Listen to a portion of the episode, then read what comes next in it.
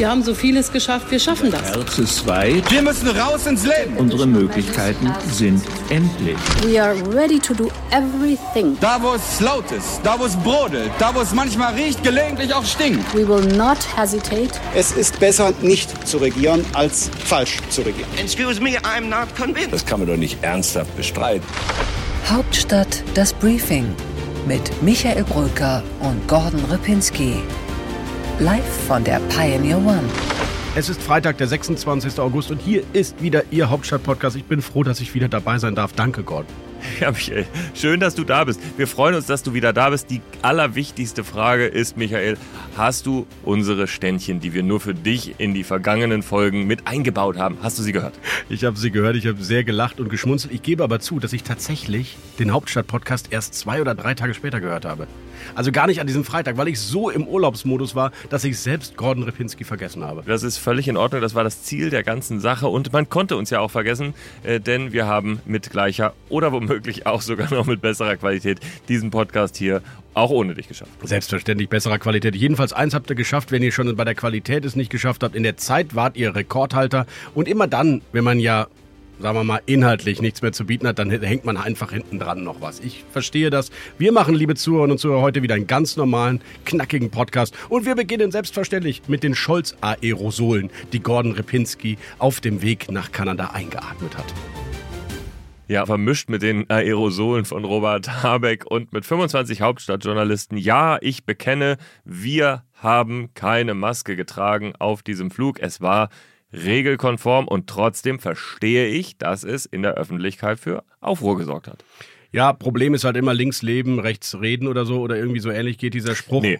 Das ist wirklich, das trifft es jetzt hier einfach leider an dieser Stelle nicht. Dann Links nenne ich einen rechts. anderen Begriff, Doppelmoral. Doppelmoral, jawohl, aber es ist keine Frage von links und rechts, auch wenn du es natürlich gerne zu einer Frage von links und rechts machen Nee, aber es ist eben auch ein Olaf Scholz als Bundeskanzler muss akzeptieren, dass die Deutschen vielleicht sogar mit gutem Recht gar keinen Bock mehr haben, auf einem Linienflug nur in Deutschland, weil leider nicht mehr in Spanien oder Portugal oder Frankreich, Maske zu tragen, obwohl die Aerosole dort übrigens wesentlich weniger fliegen im Luftverkehr als zum Beispiel jetzt in einem Büroraum, weil dort die Luft anders zirkuliert und auch anders ausgetauscht wird und dann trotzdem aber er für sich selbst eine andere Regelung findet, selbst wenn es mit PCR-Tests gemacht wird. Lass uns einen ganz kurzen sachlichen Satz einschieben. Wenn es wirklich um die Wahrscheinlichkeit einer Infektion geht, dann ist natürlich ein Flug, wo man keine Maske trägt, aber in den 24 Stunden vorher PCR-Test gemacht hat, ist natürlich der sicherere, als wenn man in einen Linienflieger steigt, wo womöglich Corona-Infizierte mit einer Maske einsteigen. So, das nur ganz kurz gesagt. Trotzdem hast du natürlich recht. Und äh, ich habe eigentlich in dem Moment, als die Debatte dann hochkochte, ich war ja da in Kanada mit dabei, dann eigentlich ganz fest damit gerechnet, dass wir sofort eine große Dynamik haben in Richtung Maskenpflicht auf Linienflügen abschaffen. Aber dann kam Regierungshardliner Marco Buschmann ins Spiel und sagte das hier. was ich politisch für klug hielte, jedenfalls in vergleichbaren Situationen, wo eine Maschine genutzt wird, wie eine andere Linienmaschine auch, dann dort am besten die gleichen Regeln anzuwenden, auf welcher Grundlage auch immer. Im Zweifelsfall sogar freiwillig, weil das dann Führen durch Vorbild ist. Hat mich sehr überrascht, Gordon. Ich habe gedacht, äh, Marco Buschmann würde das sagen, was zu Recht Alexander Graf Lambsdorff sagt, nämlich wenn es schon da nicht gilt, komm, lass es uns einfach überall aufheben. Diese Regelung ist weder nachvollziehbar noch transparent, noch ist sie einheitlich in Europa, also lasst uns sie abschaffen. Ich glaube einfach, äh, obwohl ich auch nochmal ganz klar hier betonen möchte, dass ich mich natürlich an die Maskenpflicht auch halte, wenn sie herrscht ähm, und ich da jetzt irgendwie äh, nicht irgendwie vorangehen muss und überall die Masken weg müssen und so weiter. Ich glaube trotzdem, wir sind an einem Punkt in der Debatte, an dem wir echt viel Schaden nehmen, dadurch, dass wir diese klaren Regelungen nicht haben, dadurch, dass es viel Widerstand gibt. Wir gehen in einen Herbst hinein, in dem es ja auch gegen andere Dinge zu Recht Widerstand gibt. Inflation, hohe Gaspreise, hohe Energiepreise, Unsicherheit, Wirtschaft und so weiter. Warum man dann noch solche Unklarheiten in so einem Feld belässt, obwohl man eigentlich sich wissenschaftlich auch gar nicht sicher ist, was jetzt was genau bringt, das verstehe ich nicht.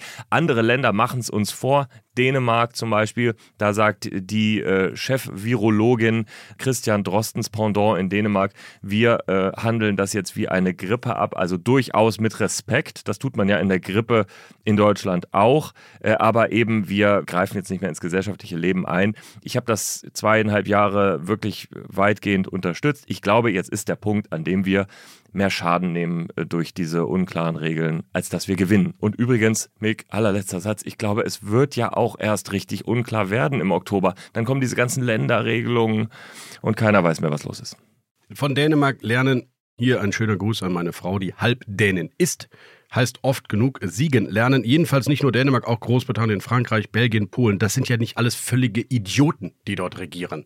Und die alle gesagt haben, die Wahrscheinlichkeit einer Infektion im Flugzeug vielleicht doch nicht so hoch wie bei anderen Stellen, wo sie auch nicht gilt, die Maskenpflicht. Also bitte weg damit. Aber gut, jetzt hat sich die FDP anders entschieden und möchte gerne Maskenpflicht im Flugzeug weiterhaben und im ÖPNV. Und Olaf Scholz und du, wenn ihr wieder fliegt, müsst dann wahrscheinlich auch in der Luftwaffe oder gibt es dann weiter den Sondererlass Luftwaffe? Ich habe Olaf Scholz gefragt auf einer äh, Zwischenstation. Da waren wir in Neufundland. Da gab es nochmal die Möglichkeit, ihn offiziell was zu fragen, was er jetzt glaubt, was die richtige Regelung ist. Und er hat sich berufen auf die bestehenden Regeln der Luftwaffe. Und es klang nicht so, als ob er da irgendwas ändern wolle. Ich glaube auch ehrlich gesagt nicht, dass es Olaf Scholz Art wäre, jetzt zu sagen, naja, okay, da gab es jetzt mal einen Shitstorm auf Twitter, okay, dann ändern wir jetzt die Regeln im Flugzeug. Ich kann es mir nicht vorstellen. Ich sage dir nur eins, Maskenpflicht im Regierungsflieger, wenn dann auch für alle im Regierungsflieger. Klar. Völlig bei dir, Gordon. Und ich habe trotzdem manchmal an Angela Merkel denken müssen, mit der wir ja auch oft genug im Flieger unterwegs waren und die einfach gar nicht erlaubt hat, dass Kameras in Delegationen filmen dürfen und Fotos machen dürfen. Äh, wäre wahrscheinlich auch besser gewesen, wenn da nicht dieser Schwenk gewesen wäre. Wo du übrigens zu sehen warst, Gordon, und ich muss sagen, ähm, dein Gesichtsausdruck war so ein bisschen müde, erschlafft. Ich frage mich, warum? War das etwa anstrengend? Ja, natürlich war es anstrengend. Es war ein wahnsinnig langer Flug. Es war auch sehr äh, voll auf dem äh, Flieger, Allerdings. das muss man auch sagen. Es waren zwei Delegationen. Robert Habeck mit seiner Wirtschaftsdelegation und seinen Leuten aus dem Ministerium waren ja eben auch dabei. Insofern war es ein langer Flug. Wir sind spät losgeflogen, neun Stunden, dann nochmal Zeitverschiebung und so weiter. Und äh, was du gesagt hast mit den Bildern, finde ich ganz interessant. Da muss ich jetzt mal eins sagen. Da finde ich, ist natürlich die Methode von Scholz und seiner Kommunikation viel besser, dass man da mal Bilder erlaubt. Ich fand das ehrlich gesagt total übertrieben von Merkel, die ein total strenges Bildregime hat. Die durfte man ja auch nicht von hinten fotografieren und die Kameras durften nicht von unten und die Kameras durften nicht von oben und die Kameras durften nicht von der Seite und so weiter. Das hat man von außen gar nicht so mitbekommen, was man da alles nicht durfte. Bei Scholz viel liberaler und äh, ja, in dem Moment ist es dann wirklich einmal sozusagen schiefgegangen. Volle Unterstützung zur Kommunikationspolitik von Olaf Scholz beim Fliegen. Trotzdem jetzt, Gordon. Über Robert Habeck reden wir in diesem Podcast noch intensiver. Lass uns reingehen in die Tiefe dieses Podcasts.